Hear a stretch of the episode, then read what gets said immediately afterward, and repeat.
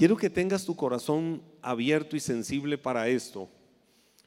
Dios traía a mi corazón el Salmo 63, la situación que el rey David estaba viviendo en su vida.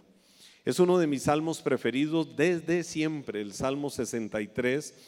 Y los primeros tres versículos del Salmo 63 dicen así, Dios, Dios mío eres tú, de madrugada te buscaré, mi alma tiene sed de ti, mi carne te anhela en tierra seca y árida donde no hay aguas, para ver tu poder y tu gloria, así como te he mirado en el santuario.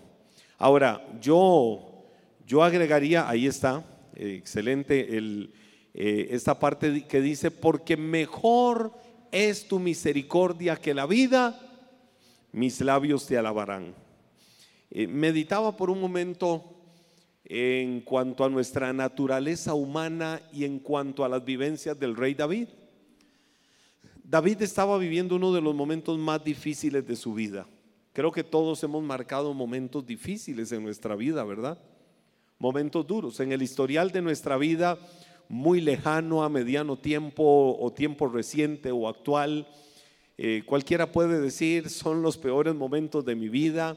Eh, muchos hoy lo testifican de cuando vivieron aquello y hoy están de pie y hoy están acá y pueden decir, Dios me ha sacado adelante, el Señor ha extendido su mano sobre mi vida y me ha sostenido. La diestra de su justicia ha estado conmigo y Dios ha sido fiel siempre, en todo momento. David estaba en ese momento, tiempo presente, di conmigo tiempo presente. En ese momento, tiempo presente para él, estaba viviendo, si no el peor, uno de los peores momentos de su vida. Su propio hijo, Absalón, se sublevó, es decir, se rebeló, se levantó contra su papá. Y Absalón quería usurpar el trono de su padre. Absalón guardaba mucho resentimiento, guardaba mucho dolor, había muchas situaciones, circunstancias en torno a su vida de familia y él guardaba mucho en su corazón. Absalón se rebeló y él dijo, yo voy a ser el nuevo rey de Israel. Él no lo hizo en el orden. Al final entendemos en el plano histórico que el rey de Israel que sucedió a David fue su hijo Salomón, que nació de su ya matrimonio con Betsabé, con quien había tenido un primer hijo que había muerto y que también fue un momento muy duro en la vida del rey David, cuando el hijo que había tenido con Betsabé, estando Betsabé casada eh, con Urias Eteo, eh, ella queda embarazada y luego conocemos la historia de cómo vino el profeta Natán, le dio una palabra a David, más adelante ese hijo muere y fue un momento difícil para David, pero muchos años después, este hijo Absalón dijo, el reino de Israel será para mí. Y entonces él logró conjuntar a muchos del ejército de Israel para que se levantaran contra la autoridad. Mire lo que sucedió. Absalón empezó a crear de alguna manera eh, nexos con muchos de los del ejército de Israel, con mucha gente alrededor de David, eh, para que traicionaran a David, para que se pusieran en contra del rey. Entonces Absalón los atrajo hacia él. Absalón cuenta la Biblia, eh, la descripción nos lleva a entender que era un hombre muy carismático, eh, que era un hombre también de buen parecer, que era todo un guerrero. Absalón se levanta contra David, contra su papá. Y no solo fue levantarse contra su papá, es que Absalón quería matar a su propio papá. Imagínense un hijo diciendo, yo quiero matar, yo quiero matar a mi papá. Yo viví una experiencia así de cerca hace casi 30 años atrás eh, y fue doloroso, fue triste cuando en una ciudad estaba yo, Yo vivía en una ciudad que se llamaba Odessa, en el West Texas, en los Estados Unidos. Era pastor de jóvenes en una iglesia, era director de una eh, radioemisora. Y estando allá, eh, estoy en mi apartamento y está un hombre reunido conmigo. Está una persona reunida, estoy atendiéndolo. Él está muy mal. Este hombre está muy mal porque su propio hijo se había levantado contra él. Su propio hijo se había rebelado, se había sublevado, le había declarado la guerra.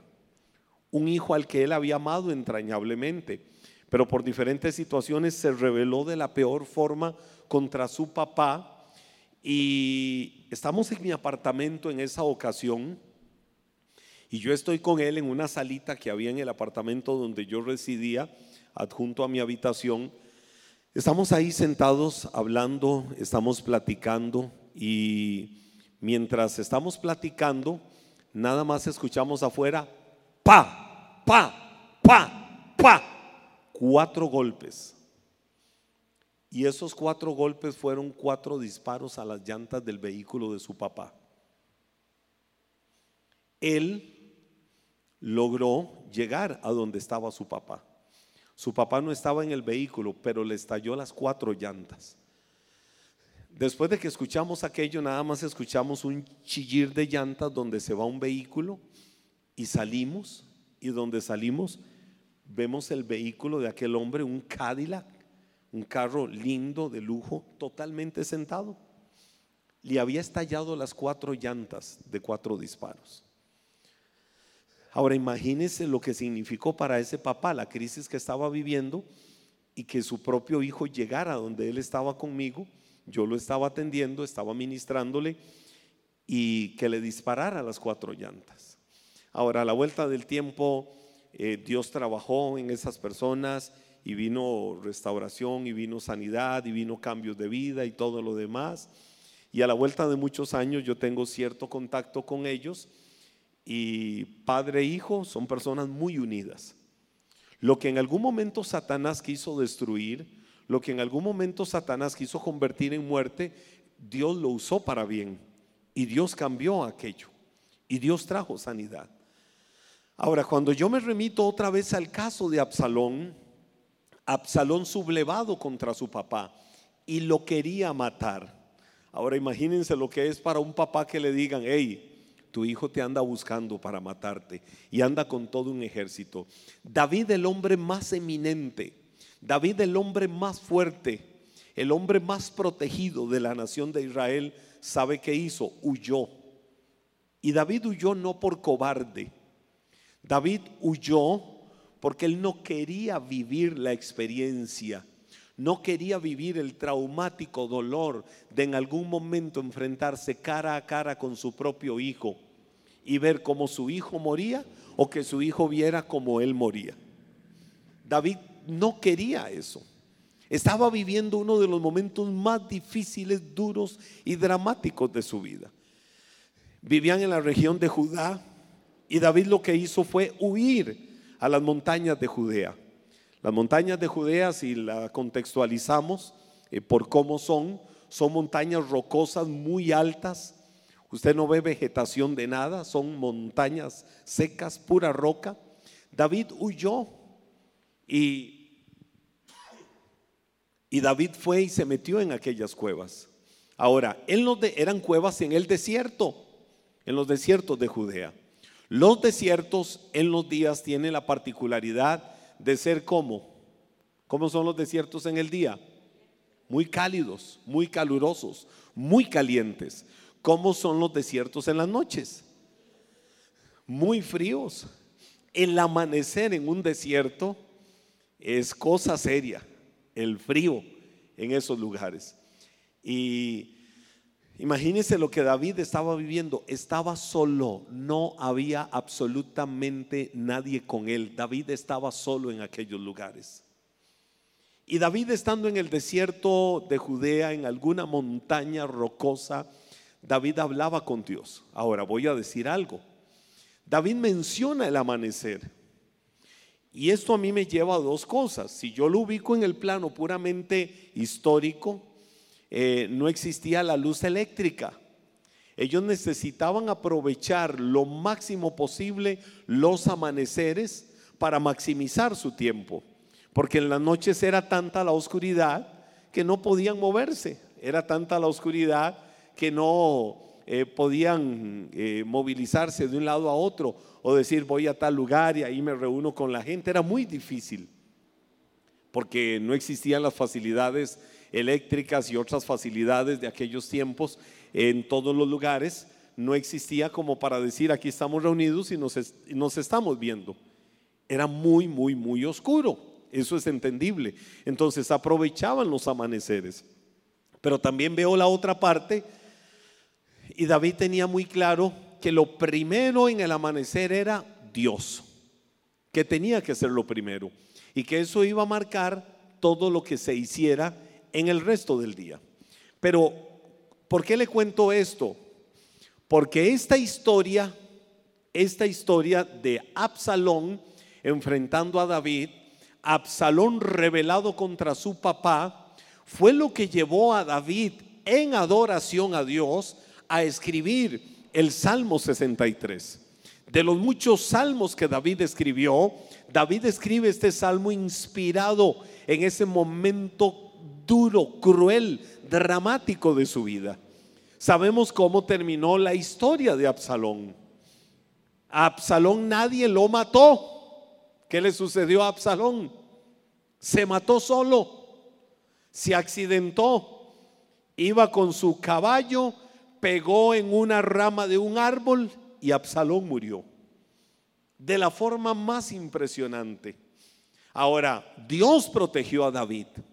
Dios protegió el reino de Israel de un corazón rebelde, de un corazón que no estaba haciendo las cosas correctamente, de una persona que actuó contra la autoridad y que actuar contra la autoridad le hizo terminar de la peor forma los jóvenes años de su vida.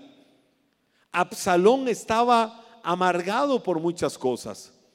Absalón supo como una de sus hermanas, Tamar, eh, fue violada por otro de sus hermanos, de sus medios hermanos, y cómo la violó y eso despertó todavía más ira y más amargura porque David no mandó matar a su otro hermano.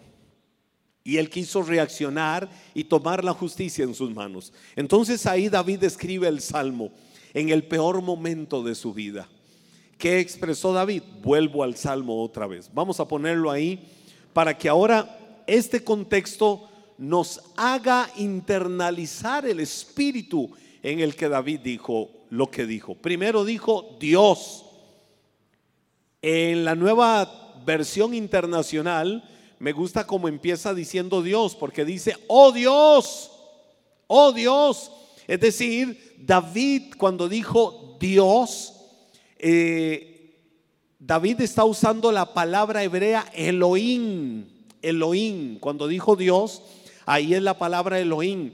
Es decir, está expresando, David está diciendo desde lo más profundo de su corazón quién era la persona con la que estaba hablando.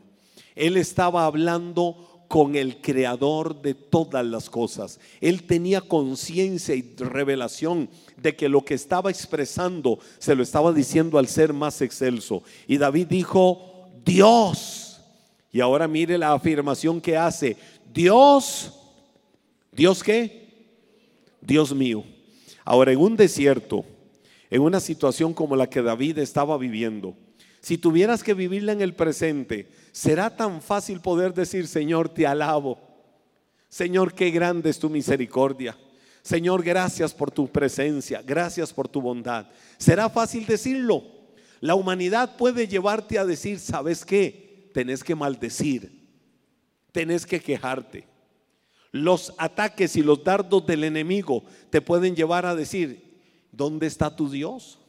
Ve lo que te está pasando, ve lo que estás viviendo, ve lo que estás enfrentando. ¿Dónde está el Dios de tu vida? Le estás sirviendo, vas a la iglesia, tratas de buscar de Dios, de congregarte, de, orar a Dios, de buscar su presencia y ve lo que estás viviendo, ve lo que estás enfrentando. David no podía empezar a filosofar en ese momento. David sabía que lo menos que él tenía que hacer era empezar a filosofar y empezar a cuestionar y empezar a, analizar por qué si yo amo a Dios, sirvo a Dios, honro a Dios, adoro a Dios, etcétera, etcétera. Él me ha escogido como rey. Él dice que soy un hombre conforme a su corazón. Él me ha llamado excelente delante de Él. Y todo lo que Él dice de mí, ¿por qué me abandona? ¿Por qué me sucede esto? ¿Por qué estas desgracias? No, David no se puso a analizar. David lo que hizo fue tomar una decisión por encima de sus emociones. Oh Dios, es decir, entendía a quién le estaba hablando, a la máxima autoridad. Y le, y le reafirmó una verdad. Y le dijo, Dios mío, eres tú. Y le dijo cuál era su decisión. De madrugada te buscaré. Mi alma tiene sed de ti. Mi carne te anhela. Oiga, todos padecemos de sed, ¿verdad?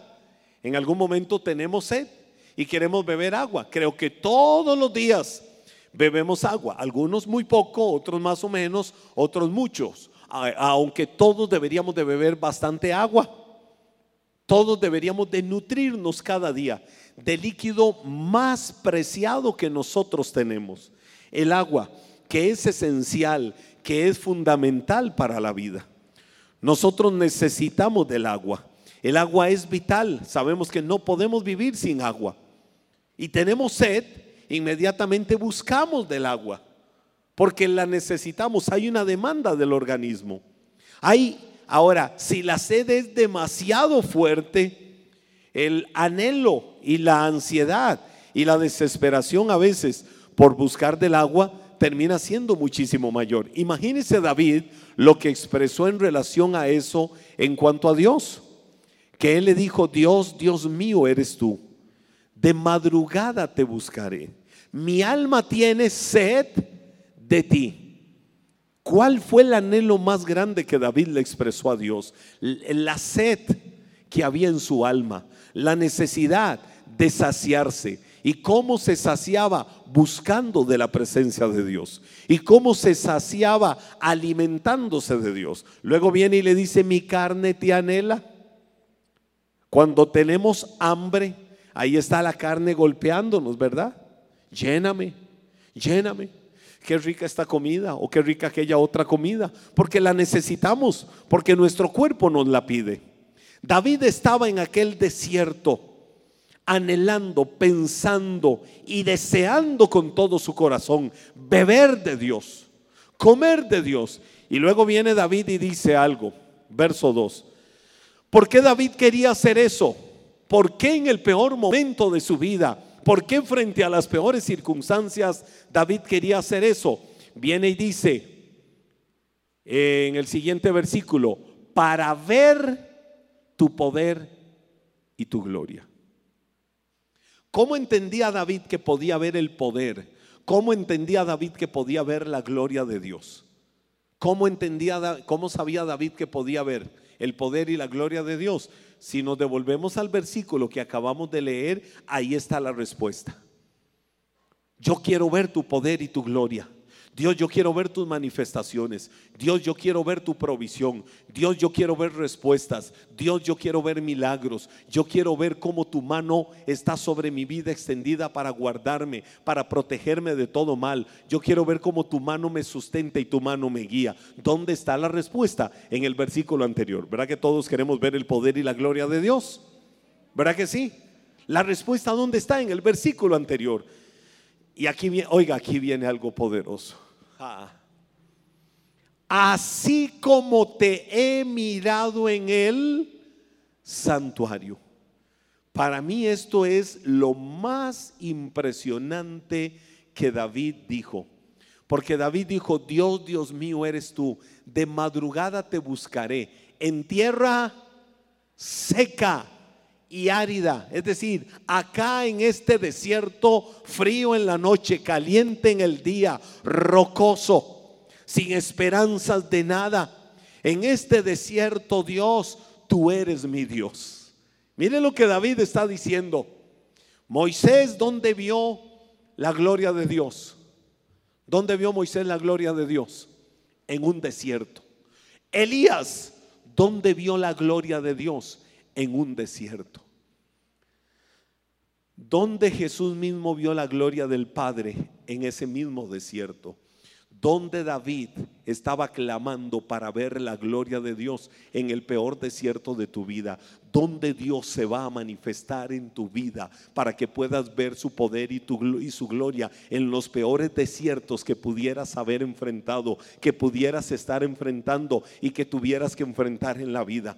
Los desiertos no son para que perezcas, los desiertos son el aviso de que ahí el enemigo se ha levantado, pero que hay un Dios más grande y poderoso que en esos desiertos te va a hacer ver su poder y te va a hacer ver la gloria misma de Él sobre tu vida para sacarte y llevarte a algo mejor. Y eso fue lo que sucedió con David. Pero me impresiona algo. Miren, ayúdenme a armar esto. David le dijo, Dios, ¿qué le dijo? Primero Dios, es decir, a quién se estaba dirigiendo. Hay una coma y después viene y dice, Dios, conciencia de quién es tu Dios, conciencia de a quién perteneces. Dios mío eres tú, de madrugada te buscaré, mi alma tiene sed de ti, mi carne te anhela. Y mire lo que dice ahora, ¿a dónde? ¿A dónde le dijo David eso a Dios? En el santuario. Se lo dijo donde tenía todo fácil, donde tenía todo un séquito de servidores para él. No en su peor soledad, en su peor penumbra, en su peor y oscuro momento, donde no tenía a nadie, le dijo aquí, en esta tierra seca y en esta tierra árida, voy a ver tu poder y voy a ver tu gloria. Convicción del corazón. No estoy en el santuario. O quitemos el santuario. No estoy en mi palacio Estoy aquí en el peor desierto, estoy en la peor tierra, estoy en el peor momento, pero aquí voy a ver tu poder y aquí voy a ver tu gloria. No sé cómo, a mí no me importa cómo venga, solo sé que la voy a ver porque sé quién es Dios, el Dios en el que he creído y el Dios que hace maravillas. Entonces, Dios era Dios para David en el santuario y era Dios para David en el desierto. Dios tiene que ser Dios para tu vida en los peores desiertos y tiene que ser Dios para tu vida en los tiempos de bonanza. Ve poniéndote de pie. Solo quería traerte esta palabra y afirmarla en tu corazón. Y que esta palabra inyecte fe. Pero te voy a decir algo más. Te quiero decir algo más. Oh, por Dios. Díganme ustedes, respóndanmelo ustedes.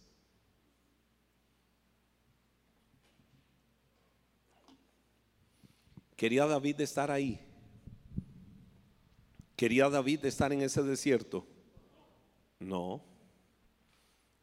Pregunta, ¿a dónde quería estar David? ¿A dónde quería estar? En el santuario. ¿Dónde quería estar David? En el santuario.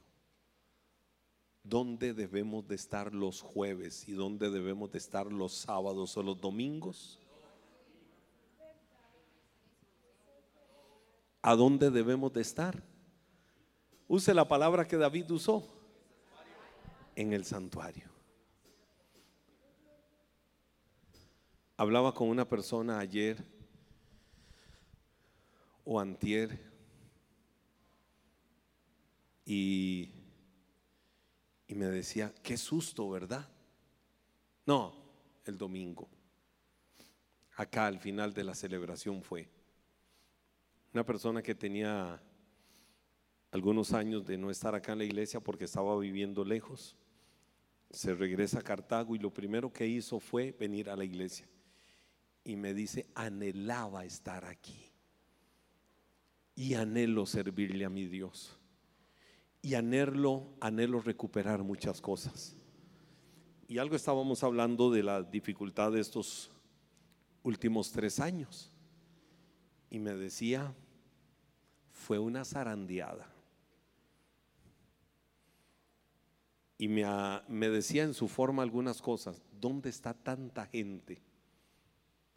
Y le digo, ¿sabes qué? Me enseña a mí la Biblia que lo que pasó con la pandemia fue un aviso de principio de dolores.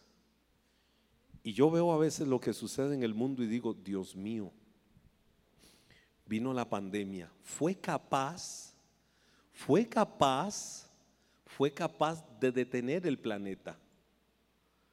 Fue capaz de detener el planeta, la pandemia. De encerrarnos a todos, de cerrarnos iglesias, ni una persecución lo hizo. De cerrarnos iglesias por casi un año. Pero veo todas las secuelas que ha venido dejando la pandemia. Y veo cosas que se están dando en el mundo. Y digo, oh, por Dios, la guerra Rusia-Ucrania, eh, los conflictos Estados Unidos-China, Rusia, el terremoto tan devastador que se dio hace dos semanas atrás en Turquía y Siria y decía, me asombré cuando vi la estadística actual, ya van por casi 50 mil muertos por el terremoto. Antier hubo otro terremoto en Turquía. Antier. Otro terremoto en Turquía.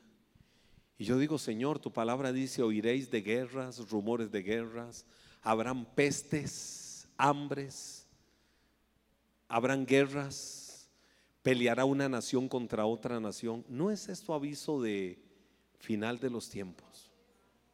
¿Y sabe qué dice la Biblia? Y la fe de muchos se enfriará. Que no sea la fe tuya. Los que están en casa, es tiempo de volver al santuario. Es tiempo de volver al lugar donde tenemos que estar. Y es tiempo de sacudirnos de eso. Que no seamos parte de la estadística de los de la fe se nos enfrió. Volvámonos un David que dijo, no importa por donde pase, no importa lo que vivamos, voy a ver tu poder y tu gloria. La pandemia se nos llevó gente muy amada, a mí me quitó familia, me quitó gente de la iglesia, pero aquí estamos de pie, porque la mano del Señor ha sido fiel siempre. Que Él sea tu Dios en el desierto y sea tu Dios en el santuario.